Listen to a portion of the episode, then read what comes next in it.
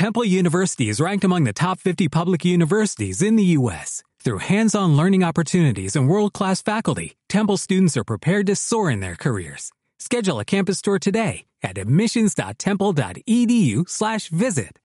¿Cuántos quieren seguir a Jesús aquí, hermanos? Piensen lo que están diciendo, por favor. ¿eh? Quieren seguir a Jesús solamente. A los que no, no. Mateo capítulo 8, verso 23. Dice, y entrando él en la barca, sus discípulos le siguieron. Y aquí que se levantó en el mar una tempestad tan grande que las olas cubrían la barca, pero él dormía. Y vinieron sus discípulos y le despertaron diciendo, Señor, sálvanos, que perecemos. Él les dijo, ¿por qué teméis, hombres de poca fe? Entonces levantándose, reprendió a los vientos y al mar, y se hizo grande bonanza. Y los hombres se maravillaron, diciendo, ¿qué hombre es este que aun los vientos y el mar le obedecen? Vamos a compartir ahora sobre este pasaje. Semanas pasadas estuvimos compartiendo sobre el pecado de la incredulidad y la cobardía. En este pasaje, el Señor Jesús reprende a sus discípulos por ambos pecados. Dice en el verso 26, ¿por qué teméis?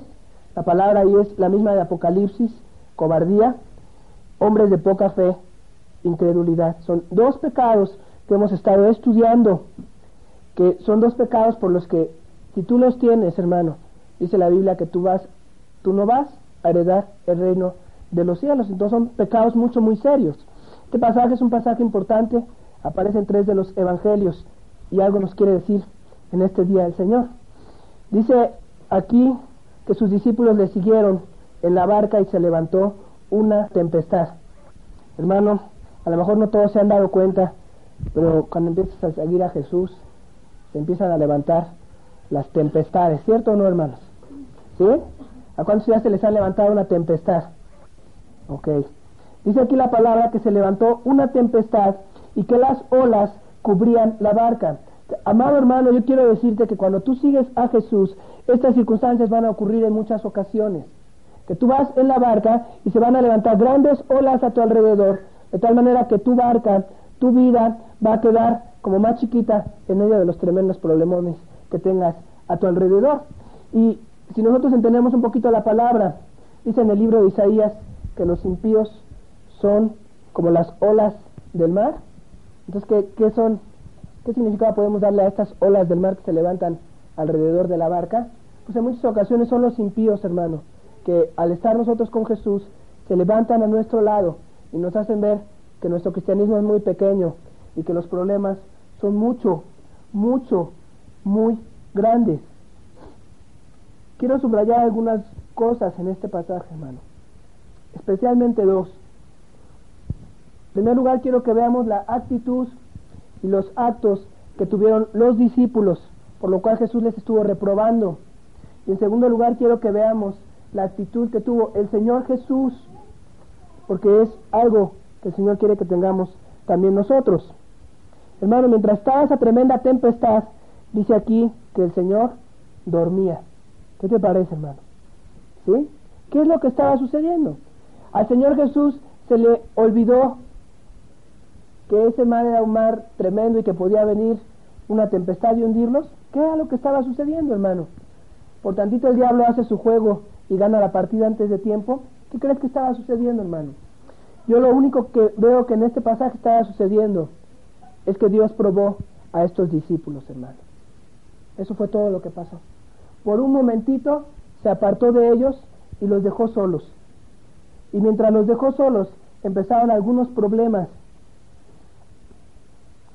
El problema, hermano, es lo que empezó a suceder dentro de los discípulos. Quiero recordarte que Jesús les reprendió por dos pecados por los que si tú los tienes se van, te vas a ir al infierno. Y si tú te das cuenta, cuando el Señor Jesús se levanta, no le preocupó la tempestad de las olas, y el viento y la lluvia. ¿Qué tempestad le, preocupó, hermano? Los pecados, ¿no? ¿Qué dice en el pasaje? que se levantó a calmar las olas del mar, hermano? Luego, luego les reprendió a ellos primero y luego reprendió a las olas del mar. Escúchame, hermano que sabes que estás en un problema, que estás en una dificultad, deja ya de ver a tu alrededor, hermano. ¿Por qué no empiezas a ver los pecados que hay en tu vida? ¿Por qué no empiezas a ver qué traes allá adentro tú, hermano? Porque si el Señor Jesús les dijo que se iban a ir al infierno en este momento, que es realmente lo que les está diciendo, había una causa. Vamos a ver cómo fue el pecado de ellos en esta ocasión. Primeramente, cuando fueron a Jesús y le, dijeron, Señor, sálvanos que perecemos, lo primero que ellos fue acusar al Señor Jesús de maldad. ¿Sí? ¿Por qué estás dormido? ¿Por qué no me has respondido? ¿Por qué no me has ayudado así, Señor? A ver, estoy pereciendo. Ellos estaban acusando a Jesús, te equivocaste porque te dormiste. Hermanos, ¿habrá equivocado el Señor? ¿Habrá pecado el Señor Jesús? No, de ninguna manera. Y sin embargo ellos estaban molestos con Jesús porque Jesús había dormido. A ver, hermano, las personas que están pasando por un problema, por una prueba que han pasado, ¿crees que Jesús no lo pudo haber resuelto así? ¿O lo pudo haber evitado? ¿Pudo o no pudo, hermano? ¿Sí, o no? Si puede. Pero a veces Él simplemente se hace de oídos sordos. Ahorita no les voy a escuchar. Para ver qué pasa con tu vida. Y yo quiero preguntarte, hermano, en cuando empiezan los problemas en tu vida, ¿qué ocurre contigo? Lo mismo que con los discípulos, empiezas a acusar de maldad a los que te rodean. Y si es posible a Dios también, eso hicieron ellos. Por eso Jesús les reprendió tan duramente, porque ellos andaban acusando de maldad al Señor Jesús. ¿Qué otra cosa hicieron? Aquí el Señor Jesús les acusa de hombres de poca fe. Ellos habían visto que Jesús hacía grandes cosas, ellos sabían que Jesús tenía un propósito de estar en esta tierra y en lugar de ponerse a orar, en lugar de ponerse a ver, bueno, ¿qué propósito tienes?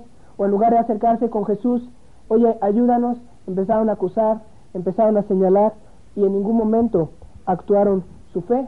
Al contrario, ya andaban desesperados. Ay, ¿por qué me pasan estas cosas? Mira qué circunstancia estoy viviendo. Hermano, Dios sabe lo que estás pasando. Además, fíjate, lo más terrible, ellos no confiaron en la soberanía de Dios. ¿Qué hubiera pasado si se hundía la barca, hermanos? ¿Dios no estaría en control o sí estaría en control? A ver, hermano. ¿Qué hubiera pasado si todos se morían? Si estaban bien, ¿qué problema? Van con el Señor, ¿no? O no, hermanos, decía Pablo, para mí el vivir es Cristo y el morir es ganancia. ¿Sabes por qué te sobreangustian tus problemas, hermano? Porque tú no estás viendo para dónde está Dios. Vamos a perder este pasaje. Vamos a 1 Timoteo capítulo 6. Quiero decirte que no estás aquí por casualidad. Este estudio yo lo iba a dar hace ocho días. El Señor no me lo permitió porque quería que lo diera hoy, porque hoy te iba a traer a ti Deja ya de estar pensando, será para mí. Primera Timoteo capítulo 6, verso 12. Dice aquí que fuimos llamados a una batalla, hermano. Está diciendo Pablo a Timoteo, pelea la batalla de la fe. Hermano, Dios no nos ha llamado a un club vacacional en nuestra vida cristiana. Dios no nos ha llamado tampoco a que pasemos buenos ratos. Dice aquí que fuimos llamados a una batalla, hermano. ¿Qué te parece? A una batalla. Y aquí hay una orden que se está dando la palabra que dice pelea la buena batalla de la fe. Y después dice echa mano de la vida eterna. Para entender mejor este texto, en vez de poner echa mano, hay otras versiones que dicen asegúrate de la vida eterna. Fíjate hermano, escúchame tantito. Cuando a tu vida viene cualquier tipo de problemas, cualquiera el que sea hermano, estás en una batalla de fe. ¿Qué es la primera cosa que tú tienes que hacer para pelear la buena batalla de la fe? Asegurarte de la vida eterna. Es lo primero, hermano. ¿sí? Vamos a poner que tú empiezas a vivir un problema de escasez económica en casa. ¿Sí? Empieza, el Señor te está probando, a lo mejor es un juicio, lo que sea, no importa. ¿Qué es la primera cosa que tú debes de hacer? Según la palabra, asegurarte de la vida eterna. Lo primero que el Señor manda que tú hagas, hermano, asegurarte de la vida eterna. A ver, hermano, Quiero que todos se lo apliquen a sí mismos. ¿Qué te preocuparía más? ¿Perder todos tus bienes materiales o a Cristo? Piénsalo, hermano. ¿Qué te preocuparía más? Si viene un problema económico, hermano. Gloria a Dios. ¿De qué es lo primero que nos debemos de asegurar, hermano? Asegúrate, dice la palabra. Asegúrate de la vida eterna. Hermano, escúchame. Cuando a los discípulos se les empezó a tambalear la barca, ¿de qué fue de lo primero que se aseguraron? Que no se fueran a caer de la barca, ¿no? Se fueran a mojar un poquito. Y el Señor Jesús se para y los reprende bien duro, hermano. Es que a lo mejor no has entendido que les separa y les dice, son ustedes unos cobardes. A chicos hombrones, pescadores, todos ellos, son unos cobardes. Ustedes no tienen fe. Ustedes están jugando nada más con la vida cristiana. Ahora, hermano, yo te digo una cosa. Si tú con el problema que tienes sientes que ya no puedes, sientes que te estás ahogando, sientes que de veras tu fe está por los suelos y ya no sabes qué hacer, te voy a decir una cosa. Tú estás jugando con la vida cristiana. Tú no estás abrazándote de Cristo, hermano. Porque una persona que está abrazada de Cristo está asegurada de la vida eterna. Y lo demás no le importa, hermano. Se hunde la barca y te muere. ¿Qué problema, hermano? ¿eh? ¿Estás preparado para oírte con el Señor, hermano? ¿Cómo ves, hermano? Piénsalo. Esto es muy importante, hermano. Porque en esta vida todo lo debemos de manejar con prioridades, hermano. Tienes que tener prioridades en tu vida. Y yo quiero que hoy te preguntes, ¿cuál es tu prioridad, hermano? Si tú eres una persona, hermano, escúchame por favor, si tú eres una persona que cada vez que viene una tempestad como la que aquí sufrían los discípulos, te turbas, te confundes, empiezas a dudar de Dios, empiezas a ponerle maldad a Dios, maldad a los hermanos, empiezas a no saber cómo actuar. Hermano, preocúpate. Tú no eres una persona salva. Escúchame, hermano. Esto es importante que lo empecemos a ver, porque de la misma manera que el Señor nos ha estado hablando todo este tiempo sobre arrepentimiento, quiero decirte que el mensaje de arrepentimiento no está completo sin una segunda parte. ¿Cuál es, hermano? ¿Cuál es esa segunda parte del mensaje, hermano? ¿Sí? Vamos a verlo, Marcos, aquí en el Marcos capítulo 1. Escucha, hermano, porque el Evangelio del arrepentimiento nada más a nadie salva. Verso 14. Dice la palabra, después que Juan fue encarcelado, Jesús vino a Chile predicando el Evangelio del reino de Dios. ¿Cuál es el evangelio del reino de Dios? Dice aquí, él estaba diciendo, el tiempo se ha cumplido, el reino de los cielos se ha acercado, arrepentíos y creed en el evangelio. Hermano, está bien que tú hayas estado arrepintiéndote y viendo tus pecados, pero si tú eres una persona que no confías en Jesús, tú no has recibido en tu corazón el Evangelio, hermano. Nada más la mitad, el arrepentimiento. ¿sí? El Evangelio no es otra cosa más que tu condición, hermano. ¿Cuál es tu condición? Pecador. Pero el Evangelio también es la condición de Dios, que extiende su mano a los que son pecadores para rescatarlos. ¿Sí me entiendes, hermano? Pues si no, vámonos a la villa, hermano. Nopal aquí, corcholates en la rodilla y a sufrir, hermano, que somos pecadores, ¿no? Y ya, hasta ahí le dejamos. Ese es un arrepentimiento que produce muerte, hermano. Ese es un arrepentimiento que solamente, ese evangelio solamente te va a producir constantemente condenación y muerte. Y es real, esa es la primera parte del evangelio, hermano. Si no empiezas por ahí, viendo tu vida de pecado, nunca vas a extender tu mano y decirle, Cristo, ayúdame. Porque todo el mundo se siente muy autosuficiente hasta el momento en el que Dios nos permite darnos cuenta de nuestra condición, pero automáticamente tiene que suceder otra cosa, darnos cuenta de la condición de Dios. Él nos quiere salvar. Gloria al Señor. Te estaba diciendo, hermano, que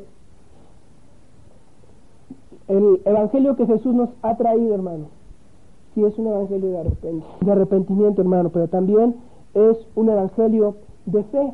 Yo quiero que pensemos un poco en cómo estuvo actuando Jesús durante el pasaje de la tempestad, hermano. Vamos a pensar un poco en esto para que veamos algunas claves de cómo debemos de actuar nosotros cuando vienen problemas a nuestra vida, hermano. ¿Qué es lo que estaba haciendo Jesús cuando estaba la tempestad, hermano? ¿Qué estaba haciendo, hermano? Ok. quiero aclararte aquí algunas cosas importantes. El Señor Jesús, hermano, no vivía angustiado, como algunos cristianos, ¿no? Jesús sabía el poder del diablo, ¿no? Entonces, imagínate si sabiendo él el poder del diablo, antes de subirse al barco dijera, híjole, si, si el diablo levanta una tempestad y voltea la barca, y si el diablo levanta un pescadote y nos voltea la barca, ¿qué pasaría? ¿Y si nos cae un rayo? En las noches mientras dormiría, y si un endemoniado viene y se me mete aquí y me clava un cuchillo, hermanos, si el Señor Jesús viviera angustiado de todos los males que hay en este mundo, usted no hubiera podido nunca dormir, no hubiera podido nunca dedicarse a orar, siempre hubiera tenido que estar viendo a ver qué es lo que tengo que hacer para remediar todos los problemas que hay a mi alrededor. Él vivía confiado, hermano. Yo quiero explicarte una cosa que creo que va a ser importante que entendamos, hermano. Nuestra alma, nuestra vida es limitada, hermano. Escúchame, te voy a explicar unas cosas. Todos nosotros tenemos una capacidad de preocuparnos, ¿sí? Una capacidad limitada de preocuparnos. Vamos a poner que, nuestra vida es como, una jarra a la cual le puedes meter, vamos a poner cinco preocupaciones. Y después de que le metiste esas cinco preocupaciones, ya no le cabe otra. Entonces tú tienes que escoger qué preocupaciones le metes a tu vida, hermano. ¿Cuál le meterías primero? A ver, hermano. ok, vamos a poner, primero le meto la salvación, después el amor a mi prójimo, después la oración así bien importante. Vamos a poner cinco cosas, ¿no? El problema con algunas personas, hermano, es que viven preocupadas por su salud, viven preocupadas por su dinero, viven preocupadas porque las amen mucho, ya al momento en el que van a meter la salvación a su caja de preocupaciones, ya no cabe. ¿Sí me entiendes, hermano? Al momento en el que van a, a meter a su lugar en donde tienen que poner el amor a Dios por sobre todas las cosas, ya no cabe. ¿Por qué? Porque esa vida ya escogió preocuparse primero por unas cosas y al Señor ponerle a un lado. Los discípulos, hermanos, no estaban preocupados por su salvación en este caso, hermano. Estaban preocupados por no ahogarse. ¿Sí me entiendes? Su preocupación de no ahogarse y su salvación le quedó, hermano. Quiero decirte, amado hermano, todos tenemos una capacidad limitada para preocuparnos y Dios lo sabe. Si Jesús, hermano, anduviera preocupado del poder del diablo todo el tiempo, dormido, ¿no? ¿Cierto o no? Nunca se hubiera dormido, el diablo es muy poderoso, pero él tenía otra cosa antes, que Dios es más poderoso, ¿no? ¿Cómo ves, hermano? ¿Qué tienes en tu caja de preocupaciones, hermano? ¿Eh? ¿Qué tienes en tu caja de preocupaciones, hermano? Hermano, quiero decirte que en esta vida hay cosas nunca vamos a poder resolver. ¿Sí? Voy a poner algunos ejemplos para que tú entiendas por cosas por las que ya no debes de preocuparte, hermano. ¿Sí? Hay personas que viven sumamente preocupadas y angustiadas, voy a poner un ejemplo, por la salvación de uno de sus familiares. ¿Sí? Pero están tan preocupadas por la salvación de ese familiar que excluyen el tener su vida preocupada y ocupada en su salvación propia. Y empiezan a ocurrir cosas en estas vidas, hermano. Como, además de todo es bien triste, porque como tú no puedes hacer nada ya para salvar a ese familiar, pero quieres seguir teniendo ahí la preocupación adentro de tu caja de preocupaciones. ¿Qué es lo que ocurre con este tipo de vidas, hermano? Siempre viven cargadas y angustiadas, hermano. Siempre. Cargadas y angustiadas. Ay, es que no se convierte. Es que no quiere es que ya le prediqué todo el día, es que ya oré por él, y siempre estás angustiado, y siempre estás cargado, y en tu mente no tienes capacidad para otra cosa. Hermano, si tú ya no puedes hacer más por ese familiar, ¿sabes qué es lo que debes de hacer? Señor, ya, lo voy a sacar, te lo entrego a ti, me voy a empezar a preocupar por cosas que tú me digas que me debo de preocupar. Es por eso que te estoy insistiendo que tenemos una capacidad limitada para preocuparnos por cosas, hermano. ¿Y sabes qué es lo que quiere el diablo? Que tú te empieces a preocupar por cosas que tú no vas a poder nunca resolver para que no te preocupes por las que sí puedes resolver. ¿Sí me entiendes, hermano? ¿Sí? Hay mucha gente muy chistosa en ese tiempo. Fuimos a ver un señor y este y queríamos pues hablarle y predicarle y nos dijeron no es que no los puede recibir porque está por todo lo de la guerra que no quiere escucharlos a ustedes hermano ¿en qué puede resolver él la guerra? y más en nada ¿no? si hubiera oído la palabra hermano ¿qué hubiera pasado con esa vida? E-, ese es el problema con mucha gente en este mundo hermano no tienen espacio para Dios en sus vidas porque tienen otras preocupaciones más importantes. Pero yo no le estoy predicando a ellos, estoy predicando a ti. ¿Sí? Hermano, tú no estás haciendo muchas cosas que Dios te ha pedido que hagas porque vives preocupado y angustiado por cosas que Dios no te ha pedido que hagas. ¿Qué te parece, hermano? ¿Ponemos ejemplo? Vamos a poner ejemplos. Algunas hermanitas en especial son ansiosas. Cuando un hijo no se convierte, en vez de ir a dejarle su carga al Señor, empiezan, hermano, ¿por qué no vas a predicarle a mi hijo? Luego van con el otro hermano, hermano, fíjate que mi hijo esto, esto, esto, esto. Luego con el otro hermano. Y todo el día viven preocupadas por ese hijo que no se convierte, hermano. Te digo lo que pasa con una persona así, y tú me vas a decir si es cierto o no. No pueden orar. Es más, me voy a atrever a hacerlo directo. Si tú vives angustiado por algo que Dios no quiere que te angusties, tú no puedes orar. Empiezas a orar y en vez de ponerte a derramar tu corazón delante de Dios, empiezas a preocuparte. Ay, mi papá no se ha convertido. Ay, el vecino fulano de tal. Ay, mis problemas económicos. Y en vez, hermano, de darle al Señor, mira, Señor, aquí está, quítame para que yo pueda empezarme a preocupar por lo que tú quieres que me preocupe, vives angustiado y vives atormentado. ¿Qué problema tan serio, no, hermano? ¿Qué problema tan serio, hermano? Gentes que siempre viven angustiados. Hermano, hermana, escúchame, escúchame, hermano. Hay cosas que tú no puedes resolver preocupándote. ¿Sí? Muchas. Te voy a poner un ejemplo de la Biblia. En la Biblia hubo un hombre que se llamó Abraham y su esposa se llamaba Sara. Todos nos acordamos de ellos, ¿verdad? A ellos Dios dijo que les iba a dar. ¿Sí? Y Dios, cuando dice, cumple o no cumple, hermanos. Bueno, amén.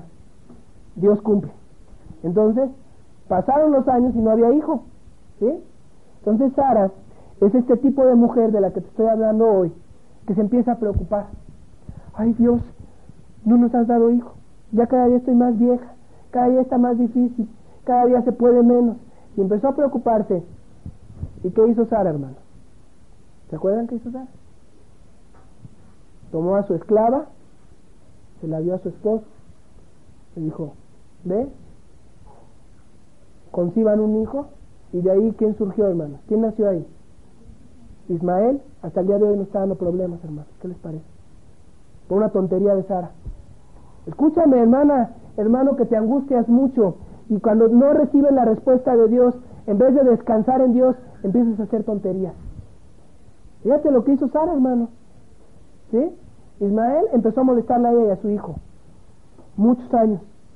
Y a la fecha, Ismael sigue molestando al pueblo de Dios. ¿No? Ismael, hermano, son los árabes, hermano, están echando sus bombas siempre contra Israel, hermano. ¿Qué te parece? A la fecha, la ansiedad de una persona que no supo confiar en Dios siempre va a producir, hermano, problemas a veces que no se pueden remediar. Escúchame, hermano. ¿No se convierte tu familiar?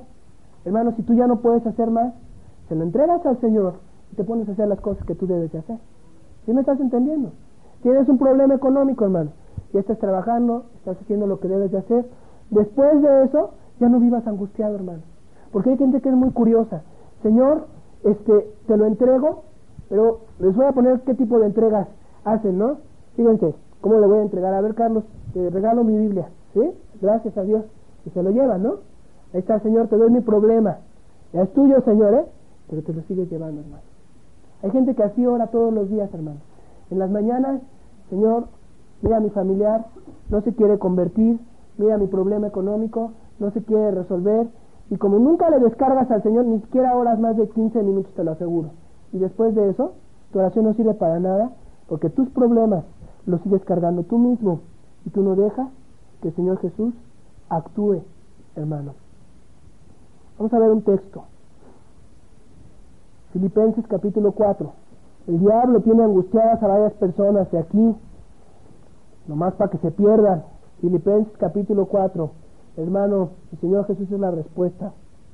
Verso 6 dice la palabra, por nada estéis afanosos, sino sean conocidas vuestras peticiones delante de Dios en toda oración y ruego con acción de gracias y la paz de Dios que sobrepasa todo entendimiento guardará vuestros corazones y vuestros pensamientos en Cristo Jesús. A lo mejor tú no has entendido el problema tan serio que te estoy planteando. Aquí dice, por nada estéis afanosos. Por nada. Escúchame hermano, esto es bien importante. Una vida de una persona que vive afanada, preocupada, angustiada dentro de sí, está representando una vida de una persona que no tiene paz. ¿Y qué dice el libro de Isaías? No hay paz. ¿Para quién hermano? Para el impío en ninguno de sus días. Si tú eres una persona, hermano, que cuando estás teniendo problemas y dificultades, no sabes venir al Señor, tener un rato de oración y como dice aquí, por nada estéis afanosos, sino sean conocidas vuestras peticiones delante de Dios, en toda oración y ruego con acción de gracias. Y no sabes dejarle ahí todo al Señor y después la paz de Dios que venga a tu vida. Hermano, tú no estás confiando en Dios, tú eres una persona que no confías en el carácter y en la bondad de Dios. Y aquí hay una cosa excluyente, hermano. O confías en Dios o confías en ti mismo. Las personas que tienen poca vida de oración, 10, 15, 20 minutos al día, son personas que no pueden confiar en Dios. Y mientras están orando, están pensando cómo resolver ellos sus problemas. La oración, ¿a qué sirve, hermano?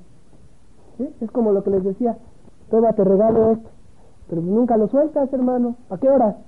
¿Sí me entiendes, hermano? Eso es un rito nada más, ¿no? Ay, Señor, vengo a que me ayudes. ¿Ok? Dame tu problema, dice Dios, para que yo pueda resolver. Pero no se lo das, hermano. No se lo entregas. Y te llevas tus angustias, y te llevas tus cargas, y todo el día estás angustiado. Y la paz de Dios no puede venir a ti. Y escúchame una cosa, hermano. Una persona que no tiene paz es una persona en la que Cristo no puede obrar nunca. ¿Qué dice un salmo? Busca la paz y después síguela, dice la palabra. Busca la paz y síguela. Hermano, escucha. Mi paz os dejo. Esa paz es la herencia que nos dejó Jesús, hermano. En el libro de Isaías capítulo 53 dice, el castigo de nuestra paz fue sobre de él. Escúchame una cosa, hermano. Si tú eres una persona siempre impaciente, siempre angustiada, siempre temerosa, hermano, tú no tomas en cuenta el sacrificio de Cristo. Porque Jesús murió para que tú pudieras tener paz en esta vida, hermano, para que tú pudieras, hermano, estar sin tus afanes, sin tus ansiedades, y pudieras estar confiando en Él y amando a los demás. Pero si tú no tienes paz, hermano, ¿a quién vas a amar? Si nomás estás angustiado por tus problemas, si nomás estás angustiado por las cosas que tú no puedes resolver, hermano. Cuando las puedas resolver, actúa. Cuando no las puedas resolver, aquí está, Señor. Esto no lo puedo resolver, pero dime qué sí puedo resolver. Eso lo voy a hacer. ¿Estamos entendiendo, hermano? Esto es tan importante, hermano. Esta carta de Filipenses, Pablo la escribe desde la cárcel, se le escribe a, una iglesia que estaba siendo perseguida. Estoy hablándoles ahora del pasaje de la tempestad, ¿no? Pablo les escribe estando en medio de la tempestad, hermano. Él en la cárcel y los otros siendo perseguidos. ¿Y qué les dice en medio de la tempestad que deben de hacer? No estén afanosos. No estén afanosos. ¿Y cuál es la solución para el afán? Dice aquí. Ve con el Señor. Dile todas las cosas a Dios y eso va a traer paz a tu alma. El problema, hermanos, es que hay muchas gentes que hacen lo mismo que los discípulos. En vez de recurrir a Dios, fueron a recurrir al ministro que estaba ahí, que era Jesús. Y a mí me asombra, hermanos, algunas personas que tienen poca vida de oración, que me dicen, no, pues yo nada más oro 15 minutos, pero yo las veo que todo el día pasan a veces hasta dos horas en total contándole sus problemas a los hombres. ¿Por qué a los hombres sí y a Dios no? ¿Qué pasa, hermano? No se confía en Dios, ¿no? ¿Cómo ves, hermano? El que no, no puede orar, hermano, pues tienes una hora diciendo aquí tu problema, ¿por qué no se lo dices así, igualito? Pero nomás voltea para arriba. ¿Cómo ves, hermano? ¿Cómo ves, hermana? ¿Cuál es la clave, dice aquí, para que dejes de ser una persona afanosa? Que sean conocidas tus peticiones. Dios ya sabe tu problema, hermano. Ve y díselo. Ve y exprésale. Que sean conocidas tus peticiones delante de Dios en toda oración y ruego. Le explicas a Dios, le ruegas y después está tremendo, dice, con acción de gracias. Le explicas el problema a Dios, le ruegas a Dios y va a llegar un momento que venga paz a tu vida y dirás, Señor, gracias. Ese familiar tú vas a saber cuándo lo conviertes. Señor, gracias. Este problema económico, tú sabes cuándo me lo vas a quitar. Señor, gracias. Esta enfermedad, no importa en qué momento, tú te la vas a llevar. Pero ya tienes paz en tu alma, hermano. Hermano, si tú no tienes paz en tu alma, tú no vas a poder amar nunca a nadie. Escúchame. Si tú eres angustiada, si tú vives preocupada por cosas que tú no puedes resolver, cuando hay alguien delante de ti que necesite algo, va a estar tan metido o estás tan metida en tus problemas que no alcanzas a ver la necesidad de que te rodean más. ¿Sí me entiendes? A, mí me llama la atención algunas personas, algunos padres que están preocupados por amar a sus hijos. Están muy preocupados, es que tengo que amar a mis hijos, tengo que darles dinero, tengo que predicarles, tengo que educarlos, todo el día se preocupan y llegan y nunca les hacen caso a sus hijos. ¿Qué me parece, hermano? Están tan afanados y tan preocupados en lo que tienen que hacer por ellos que no hacen nada por ellos, hermano. ¿Qué te parece, hermano? Hay gente que se preocupa tanto por la salvación de su familia que nunca, ni, siquiera en los detalles pequeños les pueden amar. En servirles, en atenderles con, amor y cariño. Hermano, hay cosas que tú nunca vas a poder resolver. No te puedes meter en los corazones de las personas y cambiarlos. Haz lo que te corresponde. ¿Qué dice aquí que nos corresponde? Oración, ruego, acción de gracias, tener paz para que Dios pueda actuar, hermano. Qué importante es entender esto, hermano. Vamos a Hebreos capítulo Hebreos capítulo 10. Hermano, tienes que confiar en el Señor. No puedes confiar en los hombres, porque todos los hombres fallan.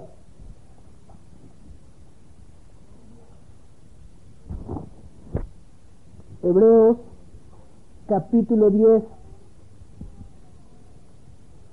Dice la palabra, porque os es necesaria la paciencia para que habiendo hecho la voluntad de Dios, obtengáis la promesa. ¿Qué te parece? Esto no le gusta a mucha gente.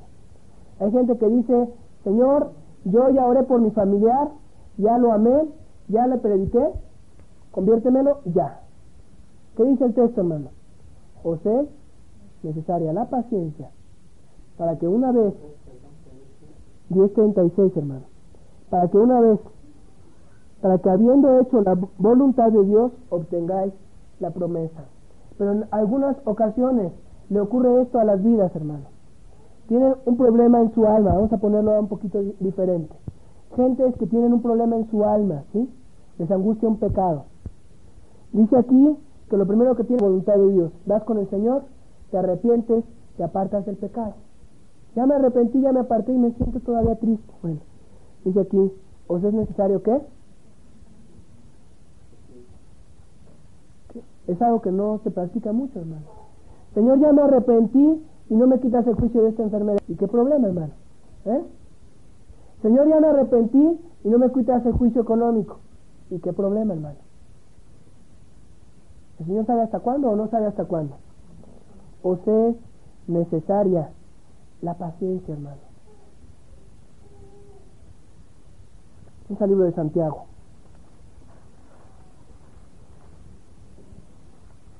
Son enseñanzas que están en los libros para, para los últimos tiempos. Vamos a ver si esto es cierto. Santiago, capítulo 5, verso 7, dice, por tanto, hermanos, tened paciencia hasta la venida del Señor. Mirad cómo el labrador espera el precioso fruto de la tierra, aguardando con paciencia hasta que recibe la lluvia temprana y la tardía. Tened también vosotros paciencia y afirmad vuestros corazones, porque la venida del Señor se acerca. Verso 10, hermanos míos, tomad como ejemplo la aflicción, perdón, como ejemplo de aflicción y de paciencia a los profetas que hablan en nombre del Señor. Y aquí tenemos por bienaventurados a los que sufren. Habéis oído de la paciencia de Job y habéis visto el fin del Señor, que el Señor es muy misericordioso y compasivo. En varias ocasiones habla, para los últimos tiempos, una cosa que se necesita que es paciencia, hermano. Porque va a haber muchas peticiones que tú le hagas a Dios que no las va a resolver al otro día, hermano. Pero no por eso vas a andar haciendo tonterías como hizo Sara. ¿Sí me estás entendiendo, hermano? Eso no es lo que Dios quiere, hermano. Si una vez que te arrepentiste, estás haciendo la voluntad de Dios, no obtienes la promesa, te es necesaria la paciencia, hermano. Vamos a ver otro texto, primera de Pedro. Quiero recordarte, hermano, que te estoy hablando de la importancia de tener paz en momentos difíciles. Que te estoy hablando, hermano, que hay cosas que tú no vas a poder resolver y que en esas cosas tú tienes que aprender a no andar afanoso. Y aquí utiliza otra palabra que es muy buena, capítulo 5, verso 7. Dice, tanto toda vuestra ansiedad sobre Él, porque Él tiene cuidado de vosotros. Verso 8, sed sobrios, velad, porque vuestro adversario el diablo, como león rugiente, anda alrededor buscando a quien devorar. ¿Sabes a quién devora primero el diablo, hermanos? A las personas que son ansiosas. ¿Cómo lo haré para resolver esto? ¿Cómo le haré para que Dios me responda más pronto? Hermano, Dios te va a responder cuando Él quiera. ¿Qué problema? ¿Sí o no? Y cuando tú empiezas a pensar, ¿cómo le haré? ¿Cómo le haré? El diablo va a hallar forma por ahí para meterte intención y que empieces a pecar tú y que empieces a hacer tropezar a la gente que te rodea, hermano. Dice, echa toda, toda la ansiedad sobre el Señor, hermano. Si tú no aprendes a echar toda tu ansiedad sobre el Señor, ese león rugiente, hermano, va a estar ahí y te va a terminar devorando, hermano. Eso es lo que Él quiere. Eso es lo que Él quiere. Quiero repetirte cosas que son importantes, hermano. Todos tenemos una capacidad limitada para preocuparnos. Entonces, en las cosas que tú no puedes resolver, ¿qué es lo que tienes que hacer? Tomas tu ansiedad y te la echas al Señor. Mira este problema económico, Señor. Mira esta enfermedad que tengo, Señor. Mira, Señor, este familiar que no se convierte. Mira este problema familiar que tengo. Aquí está, Señor. Yo no puedo hacer nada. Pero en ti, Señor, te lo pongo en tus manos hasta que yo te pueda dar gracias. Y después de eso, ¿qué, hermano? Ahora sí, Señor. ¿Qué sí puedo hacer? Eso lo voy a hacer. ¿Sí me estás entendiendo, hermano? Vamos a regresar a Mateo, capítulo 8. Una persona que es salva es una persona que confía en Cristo, hermano. Si tú no confías en Cristo, en tus problemas, tienes que empezar a arrepentirte otra vez de tu incredulidad y de tu cobardía, hermano. Son pecados muy serios. ¿Qué fue lo que hizo Jesús? Sí, en una primera parte estuvo dormido y confiado. Gloria a Dios. Pero en cuanto él pudo hacer algo, hermano, lo hizo. Sí quiero aclarar, ¿no? Porque si no vamos a decir, sí, ya Dios lo hará, ¿no? Y ya Dios lo hará. Ok, hay cosas que tú no puedes hacer. Amén, Dios lo hará. Pero cuando tú puedas actuar, en cuanto el Señor Jesús se levantó, lo primero que hizo fue ver lo eterno. ¿Y qué era lo eterno ahí, hermano? Esas almas andaban en pecado, ¿no? Antes que se hundiera la barca, Jesús se preocupó que se fueran al infierno, ¿no? Ustedes son unos cobardes, son unos incrédulos, arrepientan. Y después de eso, ¿qué fue lo que Jesús hizo? Dice aquí la palabra que reprendió a los vientos y al mar y se hizo grande bonanza. Hay tiempo para esperar en el Señor, hermano, pero también hay tiempo para levantarnos y reprender demonios. Los vientos son primero los demonios, hermano. Una vez que se señala primero el pecado y una vez que se quita el pecado, que fue lo que hizo Jesús, contra los vientos, ¿no? los demonios. Y en tercer lugar, ¿qué hizo? Dice que le habló al mar. En tercer lugar, a los impíos, hermano. Escúchame, hermano. Estas son formas en las que Dios te pide que tú actúes o nos va a pedir que actuemos. Primero contra el pecado. Segundo contra los demonios. En tercer lugar, hablarle a los impíos. Dice que se hizo grande bonanza y los hombres se maravillaron diciendo, ¿qué hombre es este que aún los vientos y el mar le obedecen? Hermano, si tú eres una persona que cuando hay que estar confiado, con Dios estás confiado, con paz, y cuando hay que atacar, atacas, hermano, la gente se va a maravillar de lo que Dios esté haciendo en medio de nosotros, hermano. Te repito, cuando hay que estar confiado, no puedo hacer nada, estoy tranquilo, Señor. Tú sabes el problema. En cuanto lo puedas hacer, levántate y haz lo que hizo Jesús. Contra el pecado, contra los demonios y a predicarle a los impíos. Vamos a hacer una oración, hermano. Si tú eres una persona que siempre vives en angustia y en ansiedad, tú necesitas hoy, no aquí hermano, hoy no lo vamos a hacer aquí, hoy necesitas arrepentirte de ese pecado de ansiedad, de afán, de desconfianza y de incredulidad y aprender a confiar en Dios, hermano. Aprender a poner tus cargas en Él, tus afanes, tus ansiedades. Y tienes que aprender a tener paciencia para que Dios haga las cosas en su tiempo. Escúchame, hermano, si tú no has sabido tener esa confianza en Dios, tú no eres una persona salva, tú necesitas una experiencia con el Salvador, con el único que puede quitarte este pecado. Y solamente de repente te viene esa angustia, hermano, aprende a confiar en Dios. Aprende a descargar, a descargar tu angustia, tu ansiedad. Hermano, escúchame, te lo digo de parte de Dios. Si tú no dejas tus angustias y las sigues agarrando con tus manos, Dios no va a poder actuar en esa familia. Dios no va a poder actuar en ese problema porque tú lo tienes en tus manos. Déjaselo en las tuyas. Yo espero, hermano, no lo vamos a hacer aquí, pero quiero que cada quien personalmente confíe en Dios.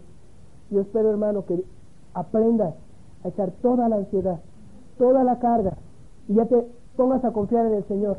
Y dejes de andar buscando respuestas en los hombres, y dejes que Dios meta su mano sobrenatural. Padre, quiero pedirte que esta palabra que me permites compartir, haga que los ojos de cada uno se vuelvan hacia donde estás tú, a buscarte a ti, a confiar en ti, a saber esperar con paciencia, Señor, la respuesta, Señor, que tú sabes cuándo darás a cada una de nuestras angustias y afanes, Señor. Gracias porque no has dejado nuestras oraciones sin respuesta, Señor. Y de aquellas que no hay respuesta todavía tenemos una certeza preciosa, Señor. Fiel es el que prometió, Señor. Y por eso te damos gracias, Señor amado. Oh, edifica la fe, Señor, que esta palabra que estoy dando, Señor, sea obedecida para que crezcamos en fe todos los que estamos aquí para gloria, honra de tu santo y precioso nombre, Señor. Gracias por tu palabra, Señor. Nos es lámpara en nuestro camino, Señor. Por eso te bendecimos en el nombre de Cristo Jesús, Señor amado. Amén, Padre Santo. Amén. Gloria a Dios.